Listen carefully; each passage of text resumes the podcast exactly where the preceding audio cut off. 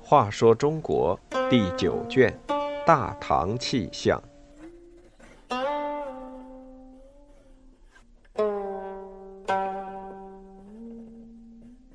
二十一，戒赌行贿。宇文述和杨约赌博，只输不赢。原来他是受人派遣，另有图谋。杨约是宰相杨素的弟弟。由于小时候顽皮，从大树上摔下来，被树杈刺伤下身，长大后就失去了生育的功能，不需阉割，就自然成了一名患者。大概由于生理原因，杨约性格沉静，喜欢读书。书读多了，不仅博闻强识，而且很有计谋。杨素对他很器重。有一天。杨约正在家诵读《易经》，柱国将军宇文述忽然登门拜访。宇文述风流倜傥，很会揣摩别人的心思，所以杨约虽不爱结交朋友，却把他引为知己。宇文述此来是要请杨约到自己家中饮酒叙旧，因为是老朋友，杨约也不推却。到了宇文述府上，二人开怀畅饮。宇文述吩咐左右取来许多珍宝古玩，杨约也是玩珍宝的行家里手，一件都是些价值连城的稀世之物，摩挲把玩简直是爱不释手。酒足饭饱之后，宇文述又请杨约一起玩掷骰子、决输赢的赌博游戏。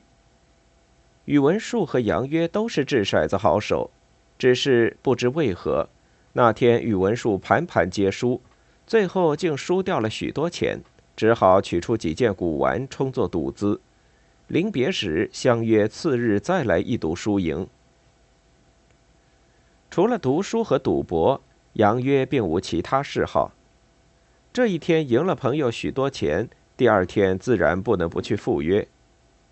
奇怪的是。次日，宇文述又输掉了许多珍宝，如此接连几天，宇文述几乎把家中财宝全都输光。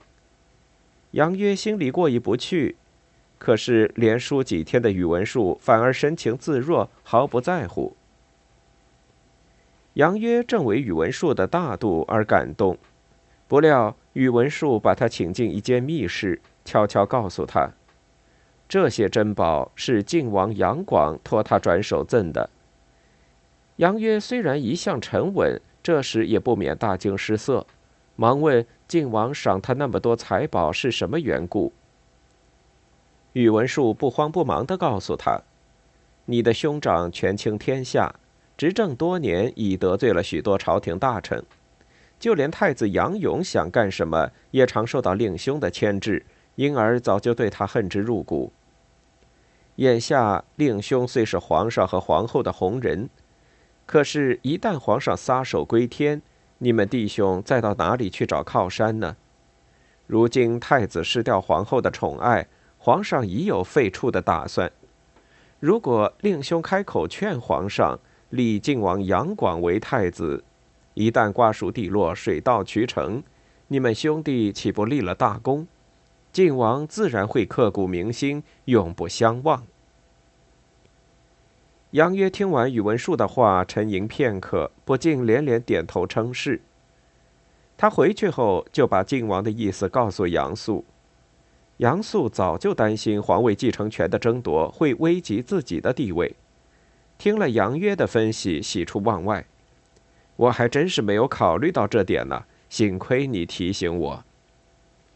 杨约见杨素已经相信了自己的话，便趁机劝兄长多走走独孤皇后的门路，并且竭力夸奖靖王是个礼贤下士的人，由他来继承皇位再适宜不过。于是，一场废杨勇、立杨广的阴谋活动，便在这场赌博游戏中悄悄地拉开了帷幕。